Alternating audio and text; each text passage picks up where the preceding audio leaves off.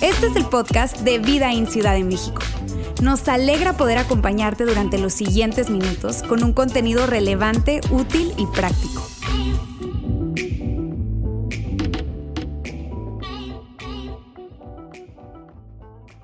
¿Cómo están amigos? Buenas tardes. Qué gusto verlos hoy. Yo estoy súper contento de estar con ustedes acá, tener la oportunidad de compartir el día de hoy. Estamos en una serie muy interesante. Y saben, quiero compartirles que mientras me estaba preparando esta semana para compartir, se me vino a la mente el Super Bowl. Yo no sé cuántos les gusta el Super Bowl y no crean que me acordé porque estoy triste que ya no está la NFL, ya no hay juegos. Pero me acordé particularmente del Super Bowl por el tema de los comerciales. Yo no sé si ustedes sabían, pero hay mucha gente que ve el único juego del año de la NFL que ve es el Super Bowl y no lo ven ni siquiera por el juego ni por el medio tiempo. Lo ven por los comerciales. Porque son los mejores comerciales, se supone, este, del mercado. Empresas dedican recurso, producción, le meten un montón de creatividad para tener 30 segundos la atención de millones de personas. ¿Ustedes saben cuánto cuesta 30 segundos de un comercial del Super Bowl? Aproximadamente entre 6 y 7 millones de dólares. Y es increíble que la gente pague eso, que las empresas paguen eso. Quieren anunciar algo, hay algo importante y entienden que tiene un gran impacto ese anuncio. Y entonces le meten, le meten tiempo, le meten creatividad, le meten dinero. Y me acordé de eso porque yo quería que hoy pensáramos en lo siguiente y nos hiciéramos la siguiente pregunta. Si tu vida fuera un comercial, ¿qué estás anunciando? ¿Qué anuncias? Porque sí, todos somos diferentes, tenemos nuestra personalidad, tenemos nuestra manera de ser, tenemos nuestro trabajo, nuestra familia. Pero cuando la gente piensa en ti, ¿qué piensa? No, sí, es que Caro es. No, es que Daniel es. No, es que Juan es. Nuestras vidas anuncian algo. Y sabes, pensaba en esto y, y personalmente la verdad no me quedaba ahí, sino que reflexionaba en lo que nosotros como comunidad anunciamos. Como vida en ¿qué estamos anunciando? Cuando la gente piensa en nosotros, ¿qué piensa? Y además, no solamente vida in como comunidad de fe, sino, sino la iglesia. ¿Qué anuncia la iglesia?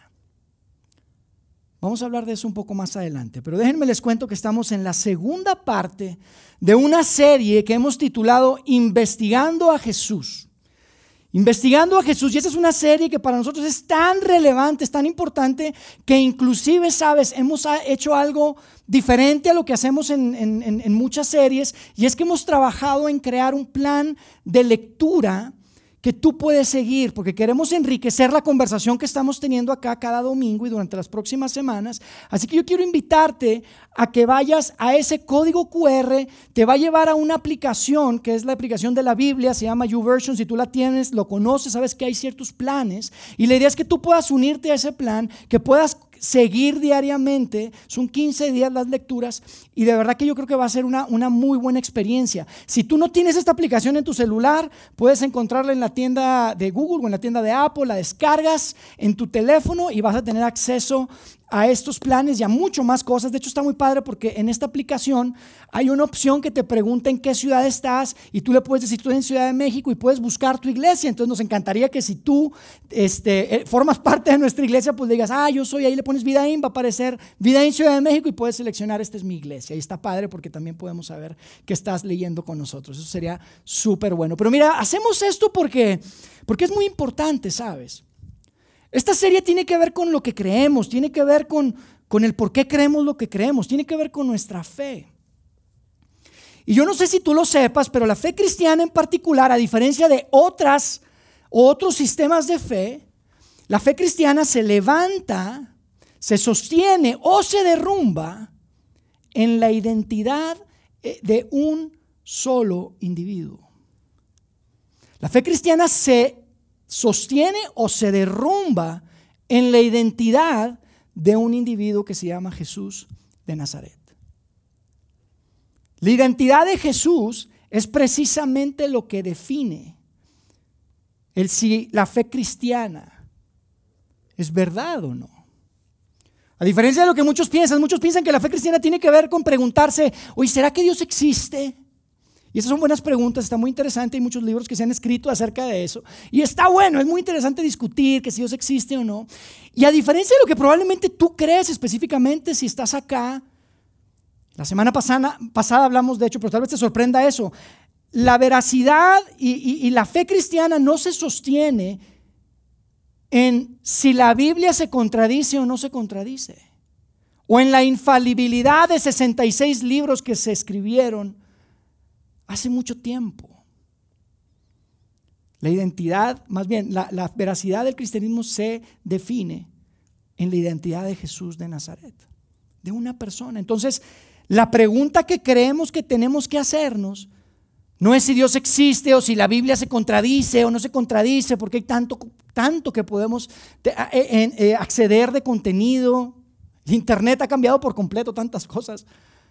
Pero sabes, la pregunta que yo quiero que nos hagamos y que nos, hemos, y que nos queremos hacer durante esta serie es, ¿son Mateo, Marcos, Lucas o Juan, no y Juan, Mateo, Marcos, Lucas o Juan, relatos reales, relatos, eh, eh, que reflejan una verdad?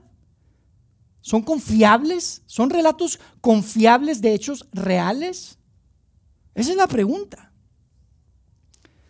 Porque si uno de estos cuatro, no los cuatro, ¿ok?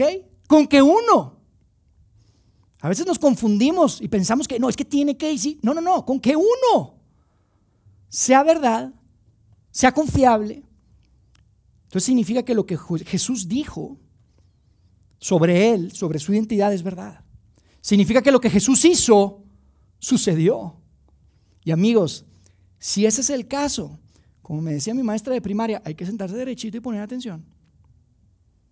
A sentarnos derechos y poner atención porque esto es muy, muy importante. Entonces, lo que hemos estado haciendo y lo que queremos hacer, si no estuviste con nosotros la semana pasada, yo te invito a que escuches el podcast del mensaje. Es un audio donde vas a ponerte al corriente, pero no quiero este, empezar sin antes decirte un poco de forma muy breve, en tres minutos, qué es lo que hablamos la semana pasada, porque la semana pasada arrancamos leyendo y explorando juntos, empezamos a investigar a Jesús a través de uno de estos cuatro relatos.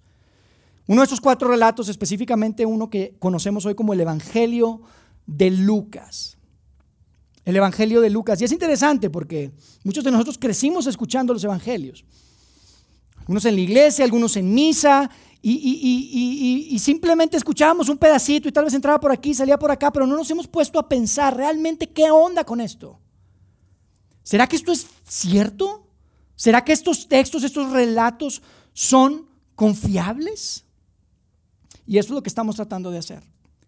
Así que Lucas lo que hace es que desde el inicio nos da su agenda. Eso lo vimos la semana pasada. Nos dice qué es lo que va a hacer y por qué lo va a hacer. Y eso es interesante. Nunca pensamos en estas preguntas, ¿estás de acuerdo? ¿Qué es lo que está haciendo Lucas? ¿Por qué lo hace? No pensamos en esto porque, como te decía, tal vez nada más íbamos a misa y escuchábamos el pedacito ahí del Evangelio que se leía y eh, ya.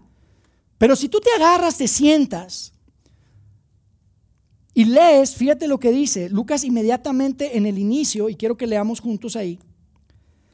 Nos dice qué es lo que está haciendo y por qué lo está haciendo. En el capítulo 1, lo leo súper rápido, dice, muchos han intentado hacer un relato de las cosas que se han cumplido entre nosotros. O sea, no soy el único, muchos lo han intentado. Estas cosas se han cumplido entre nosotros. No fue hace mucho, yo estaba vivo. O sea, fue ahorita, entre nosotros, dice, tal y como nos las transmitieron los que desde el principio fueron testigos presenciales y servidores de la palabra. O sea, esto no lo soñé, no me lo inventé, no lo leí por ahí, esto lo, lo escuché.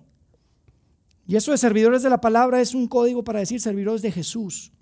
Pero dice después en el verso 3, por lo tanto, yo también, excelentísimo Teófilo, habiendo investigado todo esto con esmero desde su origen, he decidido escribírtelo ordenadamente. Entonces, ¿qué está haciendo? Está documentando la vida de un jornalero galileo que inició un movimiento en el primer siglo.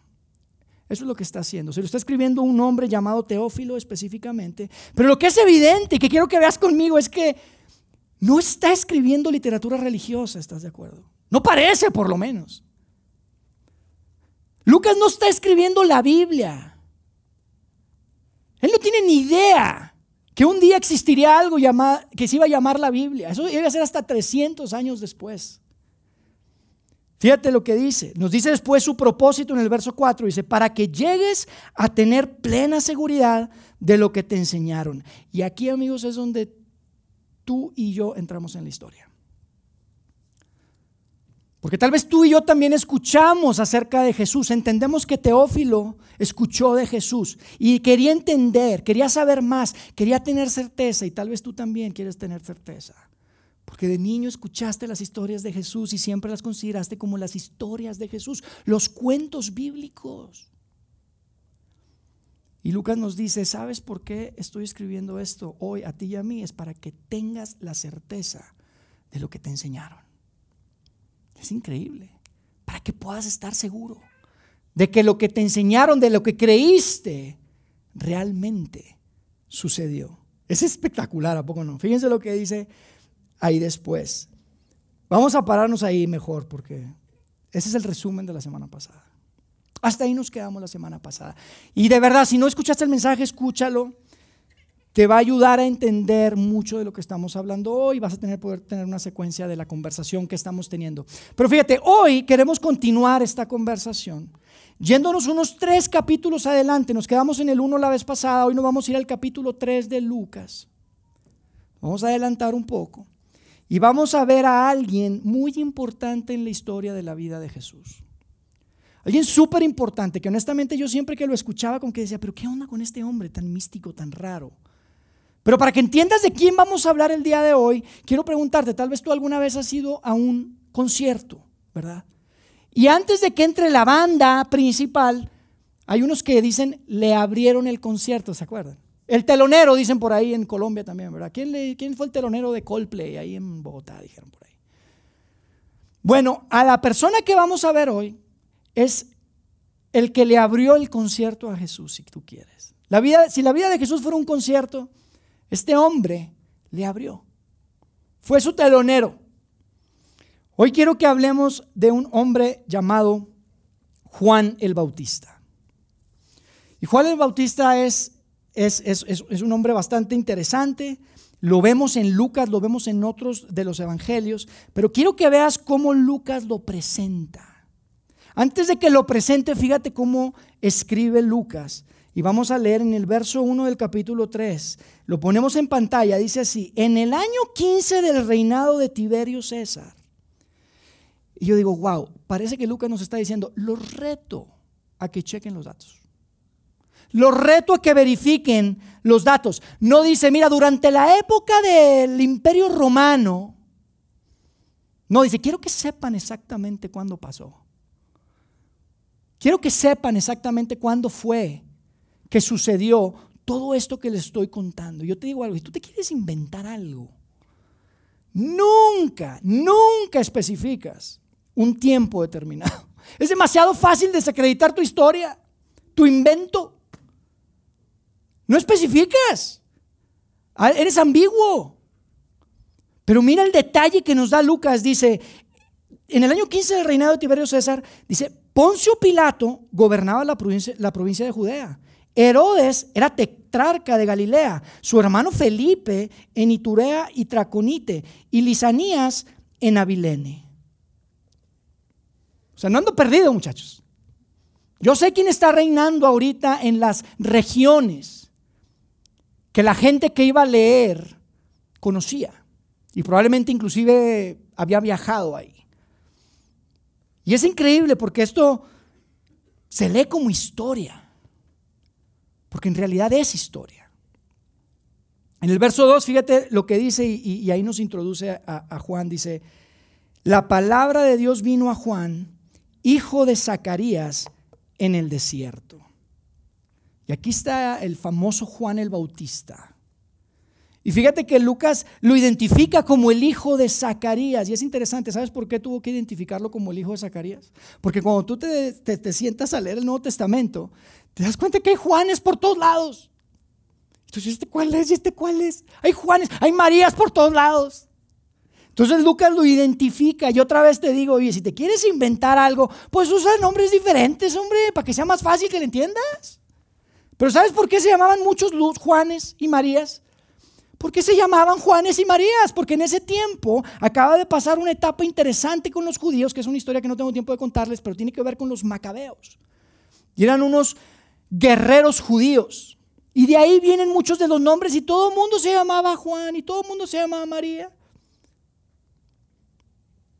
Pero nos damos cuenta que Juan el Bautista no solo es un personaje bíblico, amigos, es un personaje histórico.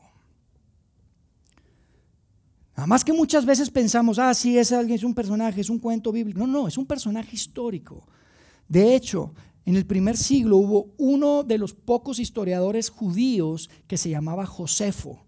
Y probablemente ustedes han escuchado de Josefo, no sé si alguna ocasión lo he mencionado por acá, pero Josefo tiene algunas obras y las dos más importantes de, de la literatura que él, que él creó, que él escribió, una se llamaba La Guerra de los Judíos y la otra se llamaba Antigüedades de los judíos o las antigüedades judías. Y en este segundo, en esta obra que es muy importante, él explica toda la historia de los judíos. Se va desde Adán, desde el principio, y llega y a través del tiempo, y él quiere argumentar que, que, la civilización judía es, es la más antigua en la tierra, desde un punto de vista histórico. Y es interesante porque llega un momento en el que Juan el Bautista aparece en su relato. No lo podía dejar fuera, porque Juan el Bautista era un hombre muy relevante en la historia judía. Y lo que quiero que hagamos es, le quiero leer un par de párrafos para que se sientan así bien cultos de Josefo, para que digan, no, bueno, sí, Josefo, este, dijo en sus escritos de antigüedades judías, cuando ustedes quieran platicar con alguien. Pero les voy a dar un contexto así breve de qué es lo que vamos a leer. Vamos a leer un párrafito de antigüedades judías, donde Flavio Josefo está narrando algo que sucedió justo después de que Herodes Antipas, era Herodes el hijo de Herodes el Grande, un Herodes, hijo del otro Herodes, estaba casado y quiere divorciarse de su esposa para casarse con la esposa de su hermano.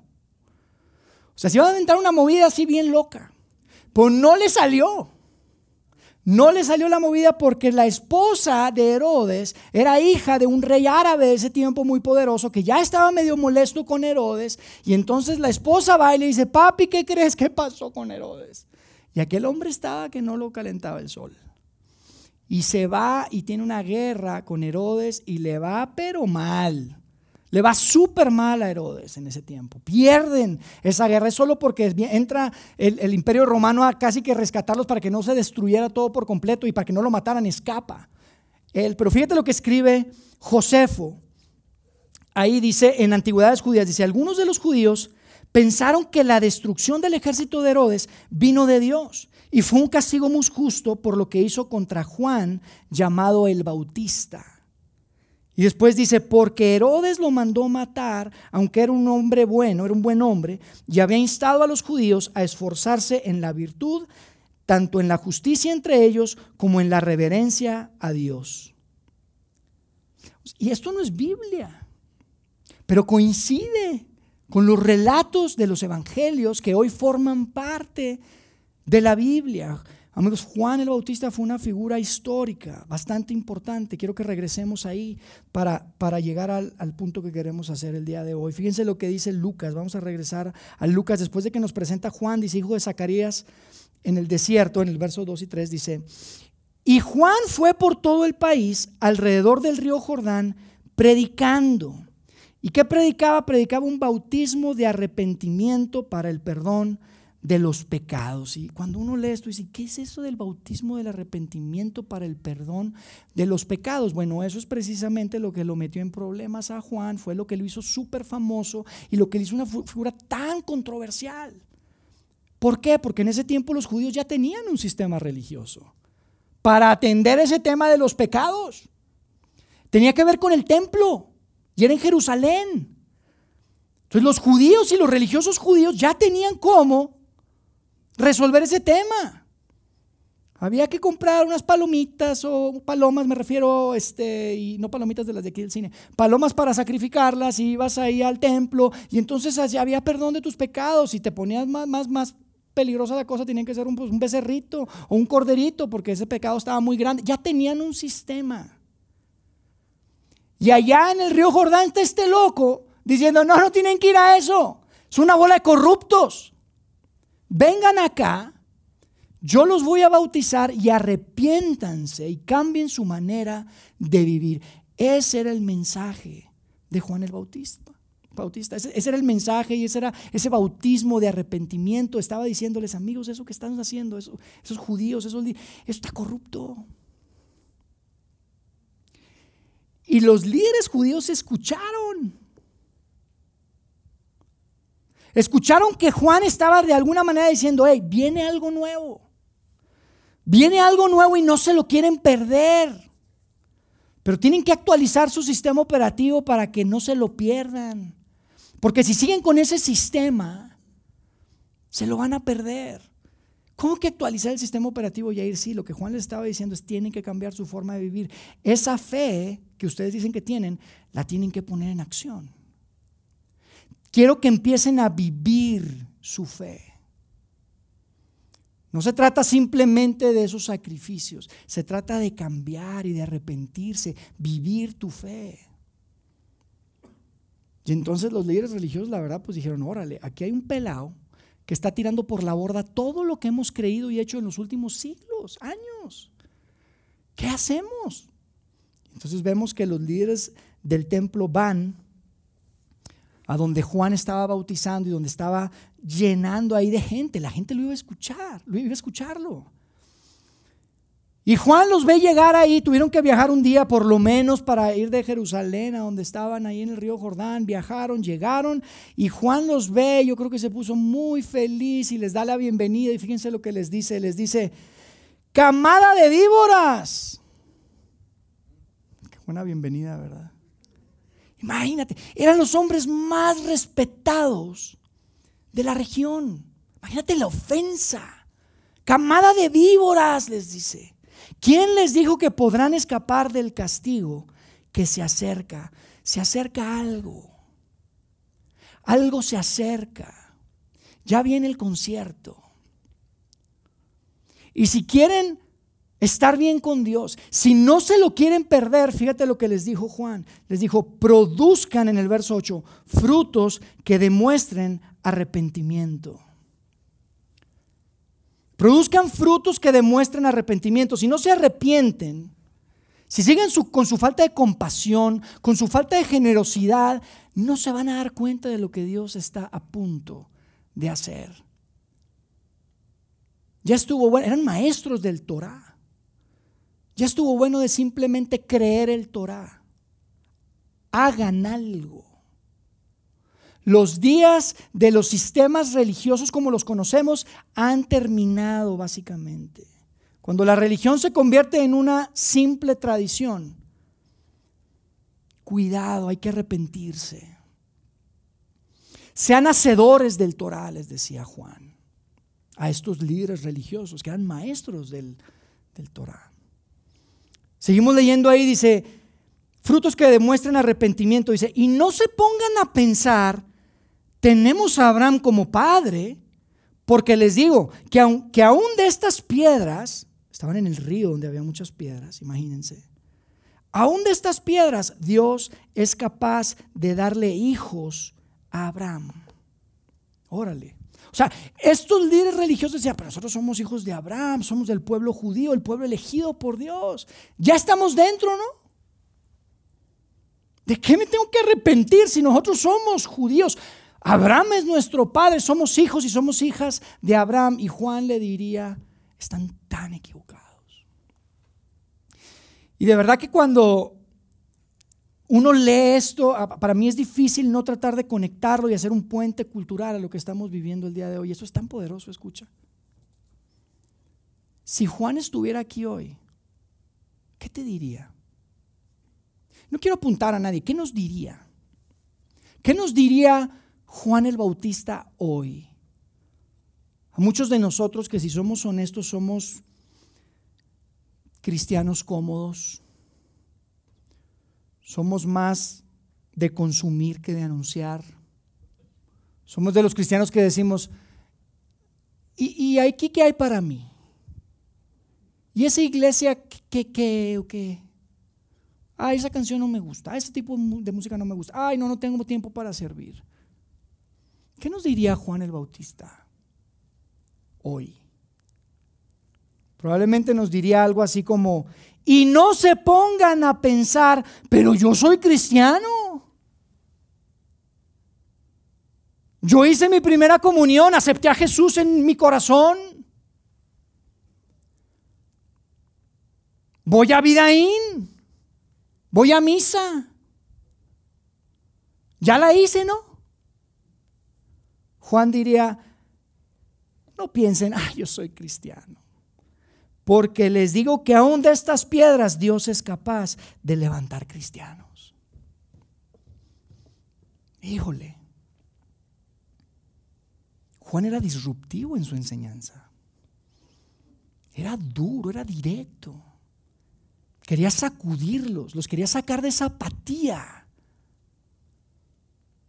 Quería que entendieran que esa religión que ellos tanto veneraban y que cumplían al pie de la letra estaba completamente desconectada de lo que Dios quería hacer en la humanidad.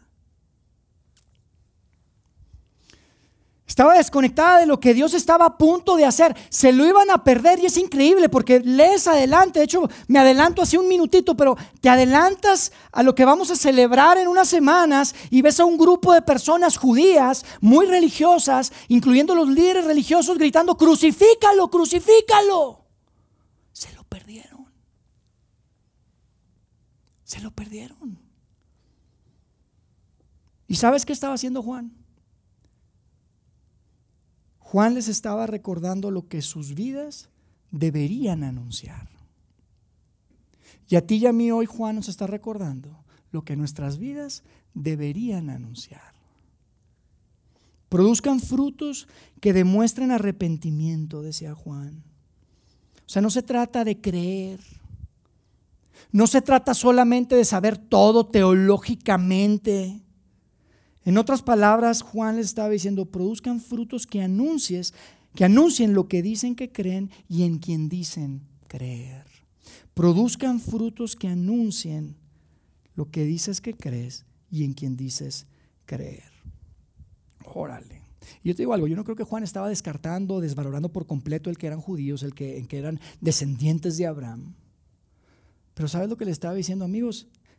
ser hijos de Abraham, ser hijas de Abraham, es la línea de salida, no es la línea de meta. Y muchas veces pensamos que tenemos que llegar a la línea de salida. Pero cuando se trata de la fe cristiana, esa es la línea de salida, no la línea de meta. Tal vez a ti y a mí nos diría, qué bueno que creen. Qué bueno que hicieron su primera comunión, qué bueno que aceptaron a Jesús como su Salvador, qué bueno que tienen fe en Cristo. Esa es la línea de salida, no la de meta. Porque lo que viene, diría Juan, lo que viene no tiene nada que ver con creer en el Torah o con creer en Dios, tiene todo que ver con el hacer por los demás. Y te reto a que leas los evangelios y te vas a dar cuenta de lo que te estoy diciendo. Se trata de hacer por los demás. Lo que Juan venía a anunciar no tenía que ver con creer en el Torah.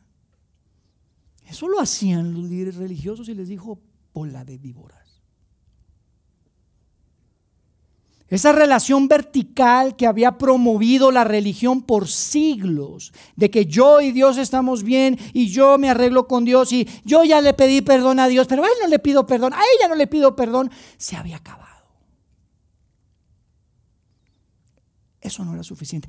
El creer es la línea de salida, no la línea de meta. Y la audiencia entendió, ¿saben? Agarraron la onda se llenaba ahí. Se llenaba y ellos entendieron y es muy evidente por la pregunta que hacen. Hacen una pregunta a Juan después de que llegue y que les dice que tienen que hacer, que tienen que arrepentirse. Ellos hacen una pregunta que yo honestamente creo que todos deberíamos de hacernos. Es una pregunta que yo quiero invitarte a que nos hagamos hoy, porque si realmente nos hacemos esa pregunta, la respondemos y actuamos en consecuencia, hijo, las cosas cambiarían. ¿Sabes por qué sé que las cosas cambiarían? Porque ya cambiaron una vez. Esa es la razón por la que estamos aquí, ¿saben? Porque hubo un grupo de hombres y mujeres que se hicieron la pregunta, la respondieron y actuaron en consecuencia. Y antes de mostrarte esa pregunta, yo te quiero decir algo. Si tú probablemente estás en un lugar en el que ha sido tan difícil creer, tal vez ha, ha sido por tradición, ha sido por familia, tal vez, pero es difícil creer. Ha sido difícil aferrarte a tu fe. ¿Sabes por qué creo que es? Porque tal vez no te has retado con esta pregunta. Y tal vez no te diste cuenta ni cuándo, ni cómo fue, ni en qué momento, pero un día te levantaste y dijiste, híjole, se me hace que ya no creo. Se me hace que ya ni creo. Muy probablemente es porque no te has hecho esta pregunta.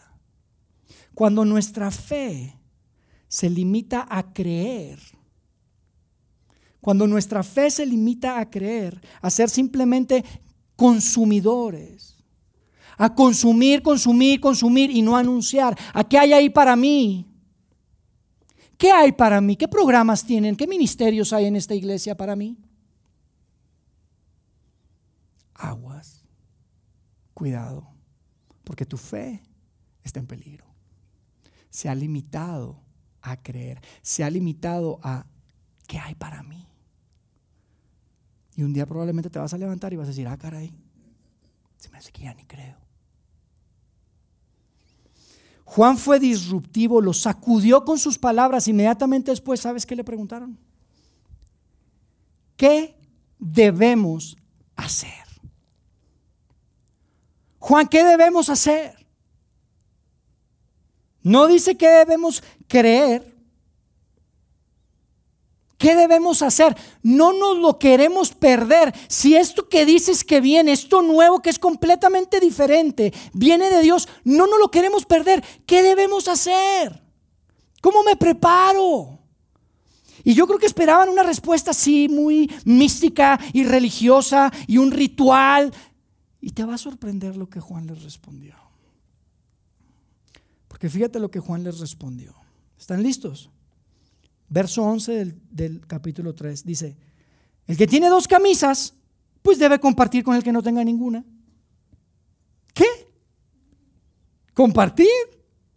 ¿Eso es todo? Eso no suena muy religioso, ¿verdad que no?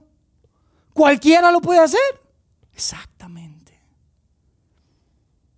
Juan les estaba diciendo, ustedes se han enfocado en algo que ni siquiera es fundamental para Dios y dejaron de lado lo más importante. El que tiene dos camisas debe compartir con el que no tiene ninguna.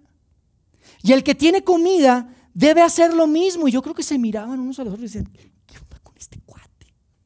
¿Compartir? ¿Ya? Sí. Tienen que compartir. Solo tenemos que compartir, Juan, sí tenemos, mira, si tú ves una necesidad, es lo que le estaba diciendo Juan para que me entiendas, cúbrela. Si ves una necesidad, cúbrela. No me importa si es judío, galileo, samaritano, no importa, porque sabes una cosa. Eso es exactamente lo que Dios está a punto de hacer en nuestro mundo. Va a cubrir una necesidad, va a cubrir la necesidad del mundo. Y cuando tú estás alineado con el corazón de Dios, te vas a dar cuenta. Va a ser más fácil que te des cuenta. Lo vas a encontrar. Pero si no lo haces, te lo puedes perder. Dios estaba a punto de satisfacer la necesidad del mundo entero. Y había ahí también recaudadores de impuestos. Y ustedes saben de los recaudadores de impuestos. No quiero aburrirlos con esta historia que tal vez ha escuchado muchas veces, pero eran de lo peor. Ni siquiera llegaban a pecadores. Decían, había pecadores y cobradores de impuestos porque no llegaban a pecadores, eran tan malos. Y ahí estaban y le preguntan también a Juan, Juan, ¿y nosotros qué tenemos que hacer? Tal vez levantó uno la mano muy valiente y dijo, ¿y qué tenemos que hacer? Y Juan les dice en el verso 13, no cobren más de lo debido. ¿No cobrar más de lo debido? Sí, dejen de robar. Ya sé que es normal. Ya sé que no les van a hacer nada porque están protegidos por el imperio. Sabemos, eso es lo que se espera, pero dejen de ser normales. Sean extraordinarios, les estaba diciendo Juan, cobradores de impuestos. ¿Sabe lo que le estaba diciendo? Le estaba diciendo, no hagan lo que es justificable, ¿ok? Porque puede ser justificable. Nadie los va a arrestar, nadie les va a decir nada. Hagan lo que es justo. Y había soldados ahí también, pero tienes que saber que esos soldados no eran, no eran romanos, no eran italianos.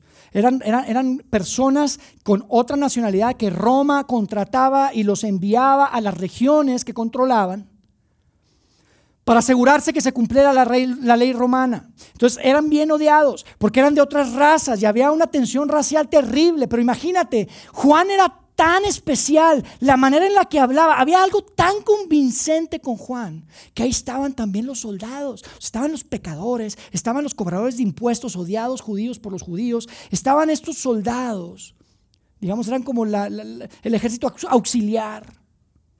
Y también levantaron la mano y dijeron, ¿qué tenemos que hacer? ¿Y sabes qué les contestó Juan? No extorsionen a nadie en el verso 14. Ya dejen de cobrar piso, mano. Haz de cuenta. O sea, ya no cobren porque, para que, porque eran bien canijos. Eran bien picudos. Oye, no, mira, aquí tú tranquilo, esta zona va a estar bien, nada más. Móchate. Cobraban. Ya no extorsionen a la gente. Juan les estaba diciendo algo muy real, muy evidente, muy fácil, muy alcanzable. O sea, Roma ya les está pagando, ¿por qué cobran más? Ya sabemos que es procedimiento estándar, joven. Ya sabemos. Básicamente lo que le está diciendo. Dejen de aprovechar su poder. Les dice, no extorsionen a nadie y después dice, ni hagan denuncias falsas. Más bien confórmense con lo que se les paga. Dejen de aprovechar su poder para ganar más poder, en otras palabras.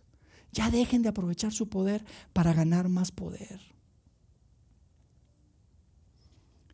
Dejen de aprovecharse de la gente, aunque no sea ilegal, aunque sabemos que es procedimiento estándar, aunque sabemos que es normal, aunque sabemos que nadie los va a acusar, aunque sabemos que no se van a tener en problemas, dejen de aprovechar. Dejen de aprovecharse porque saben, muy pronto Dios va a venir y no solamente no se va a aprovechar de la gente, va a entregar su vida por la gente, va a sacrificarlo todo, no se va a aprovechar a que es Dios, no se va a aferrar a ser Dios y a su poder para dejarlo todo y acampar contigo y conmigo acá. Ese es el mensaje de Juan. Y no te lo quieres perder. No te lo quieres perder. Porque Dios va a venir y va a dejarlo todo para ofrecer gracia y misericordia a gente que no se lo merece. Amigos, esta enseñanza no tenía precedentes en ese tiempo. Era una enseñanza que tal vez para ti para mí dice, sí, sí, el bien, the greater good, y hay que ser buenos, y no hay que conseguir. Era algo que nunca se había escuchado. Y ellos entendían, ellos lo podían ver. Era una sociedad no eran tontos. ¿Te imaginas un mundo así? Todavía no llegamos. Estamos en el año 2023 y no llegamos a una sociedad en donde la gente quiere poder para el bien de los demás, aunque lo digan en un micrófono, no es cierto. Quieren poder para conseguir más poder, ¿verdad que sí? Es lo mismo. Y Juan les dice, imagínate una sociedad de que el que tiene poder lo usa por el bien de otro. ¡Wow! Esto era tan bueno que amigos, en los evangelios dice que toda Judea iba a escuchar a Juan. Yo creo que era hipérbole. No creo que toda Judea, pero si el 10% de Judea iba a escuchar a Juan, eran cientos de miles de personas. ¿Y sabes qué dice? Que era tan bueno Juan que pensaron que era el Mesías. Pensaron que era el Mesías y Juan les dice, no, no, no, no, espérense, no se me emocionen. Yo no soy el Mesías. Si ustedes creen que mis palabras son poderosas, ni se imaginan lo que viene no tiene ni idea de lo que viene. El que viene, mira, no soy digno ni siquiera de atar o desatar sus sandalias para darle un masaje de pies. O sea, no soy digno de ser ni su soldado, ni su siervo, perdón. No, no soy digno de ser ni siquiera su siervo, ni su esclavo menos ser un seguidor de Él o ser un amigo de Él, no me lo merezco. Así de grande, así de alto así de importante, así de poderoso, es el que viene. Así que prepárense, les dijo Juan, prepárense. Prepárense, prepárense. ¿Cómo Juan? Y Juan les diría, haz algo.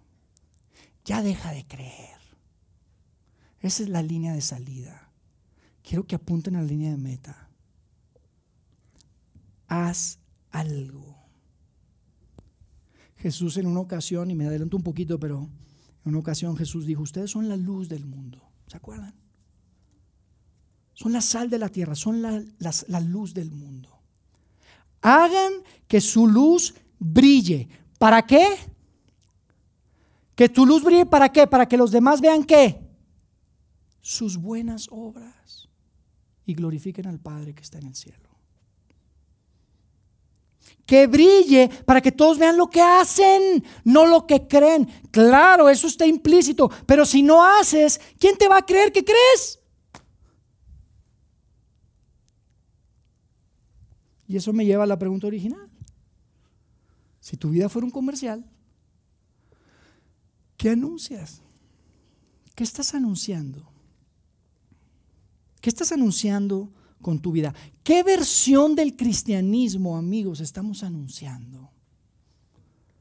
¿Qué versión del cristianismo estamos anunciando? Estamos anunciando la versión que dice, yo ya acepté a Jesús como mi Salvador y entonces me voy a ir al cielo cuando me muera. Esa es la versión que estamos anunciando. Cuidado. Porque eso solo tiene que ver contigo. Eso no tiene que ver con nadie más. Si tu versión es, ah, yo hice mi primera comunión y todos los sacramentos están, pero perfecto al pie de la letra, cuidado. Porque eso solo tiene que ver contigo mismo. Cuando lo único que tienes que enseñar es lo que tú hiciste, eso se va a ir contigo a la tumba. Lo que haces por los demás es lo que trasciende. ¿Qué hacemos? Le dijeron. Yo te reto a que nuestra versión del cristianismo sea la versión de Juan el Bautista. Ese es el corazón de esta iglesia, eso es lo que queremos hacer. Que el corazón de Vidaín sea la versión de Juan el Bautista. Que decía, ya no engañen, usen su poder por el bien del otro, apóyense, cuídense, tengan comunidad. Esa es la mejor versión. Hasta el pequeño está de acuerdo conmigo, ¿sí o no? chiquito precioso. Esa es la versión, amigos. Y como vamos a ver la próxima vez, esa es la versión de Jesús. La próxima vez que, estemos acá en la parte 3 nos vamos a dar cuenta, esa es la versión de Jesús. Una versión del cristianismo que hace cosas, no solamente cree cosas. Así que esta semana yo quiero invitarlos a que hagamos esa pregunta, nos hagamos esa pregunta. ¿Qué debemos hacer? Y mira, yo no quiero que nos vayamos sin, comentar algo que, que, lo digo con mucho respeto y con mucho amor, ¿ok? De verdad es con mucho amor y con mucho respeto, pero en algunas ocasiones hay gente que se ha acercado conmigo y me dice, Yair, está muy padre lo que estamos haciendo y todo, pero lo que yo quiero es una enseñanza profunda. Siento que como que nos falta más profundidad. Yo te digo una cosa, la fe cristiana no tiene nada que ver con enseñanzas profundas. La fe cristiana tiene que ver con actividades profundas. No confundas, no cambies, no sustituyas el seguir a Jesús, que tiene que ver con hacer, con acción, con movimiento, por una enseñanza profunda. Porque cuando tomas la decisión de seguir a Jesús, escucha, y le dices, Jesús, quiero seguirte, ¿qué debo hacer? Jesús te va a llegar a lugares que, mira, está tan profundo el agua que no vas a tocar fondo. Te va a llevar al lugar más hondo de la alberca. No vas a poder tocar fondo por más que puedes. Cuando decides seguirlo, hacer, y va a ser cansado, y va a requerir sacrificio, y no va a estar cómodo, y va a estar complicado. Pero te digo algo, cuando estés ahí en la alberca, flotando, tragando agua, difícilmente tu fe se va a debilitar porque lo único que te puede sacar es Dios. Y ahí vas a encontrar a un Dios muy diferente al que tal vez creíste solamente. Que seamos un grupo de personas que hace, que sigue. Por eso decimos que nuestra misión y todo lo que hacemos tiene que ver con un solo objetivo, inspirar a las personas a seguir a Jesús. Y no de palabra, no porque creemos que es nuestro Señor y Salvador y que cuando nos muramos nos vamos a ir al cielo y porque queremos que nos vaya muy bien en el trabajo y porque queremos que nuestros hijos entren a la universidad que queremos. Y no me estoy burlando, que todos queremos eso y yo también quiero eso. Pero seguir a Jesús tiene que ver con algo mucho más grande. Mucho más que creer. Creer es el punto de salida. Es la línea de salida. Y yo quiero que vayamos a perseguir esa línea de meta. Esa que Juan el Bautista vino a presentar. El mensaje de Juan el Bautista era el siguiente. Quiero que hagas en tu mundo lo que Dios está a punto de hacer por el mundo. Porque si lo haces, vas a reconocerlo, te vas a dar cuenta, no te lo vas a perder. Es tan fácil darse cuenta. Cuando uno es generoso, el darse cuenta que otra persona es generosa, ¿sabes? Porque tú sabes lo que te cuesta ser generoso. Y lo, lo ves, ese es generoso. Cuando eres compasivo, es tan fácil ver, pero sabes que lo otro también, lo opuesto es, es verdad. Entre más grande sea nuestro error o desacierto, uy, más fácil que lo vemos en los demás, ¿sí o no? Qué orgulloso es ese tipo. Aguas. Porque será algo que tú traes ahí también bien grande. Y por eso Juan decía, quiero que hagan por el mundo lo que Dios va a hacer por el mundo, porque si lo hacen, su corazón va a estar alineado con el de Dios y van a caminar paso a paso con Él. No se lo van a perder. Va a ser imposible porque van a estar metidos y conectados con el corazón de Dios. Amigos, la gente que cambió el mundo no fue la gente que creyó, fue la gente que hizo. El creer no cambia el mundo, el hacer cambia el mundo. Los seguidores son los que cambian al mundo. Y vamos a retomar ahí la próxima semana con la parte 3 de investigando a Jesús, ¿les parece? Déjenme orar y terminamos. Dios, gracias. Gracias de verdad por estos textos que has preservado por tanto tiempo. Gracias por hombres y mujeres que sacrificaron su vida por copiarlos y duplicarlos y distribuirlos. Y hoy, dos mil años después, tenemos acceso a ellos. Gracias Dios. Gracias porque podemos ver de forma tan evidente cuál es tu corazón. Gracias porque podemos entender que nuestra fe tiene un fundamento firme y que nuestra fe debe ser más, debe ir más allá que cualquier cosa que se trate solo de nosotros. Señora, ayúdanos a hacer y no solo a creer. Ayúdanos a ser un grupo de personas, hombres y mujeres, familias, que, que, que, que nos comportemos de tal manera, que nos tratemos de tal manera, que la gente que está allá afuera tenga que detenerse, voltear y ser atraída a lo que tú eres, Señor y que puedan unirse a nosotros y que puedan también convertirse en parte de este movimiento que tú iniciaste hace dos mil años. Dios, danos la sabiduría para entender qué es lo que tenemos que hacer con lo que hemos escuchado y danos el valor para hacerlo en nuestro día a día. Oramos en el nombre de Cristo Jesús. Amén.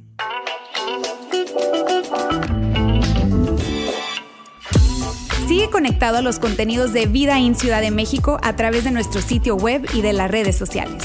Muy pronto estaremos de vuelta con un nuevo episodio.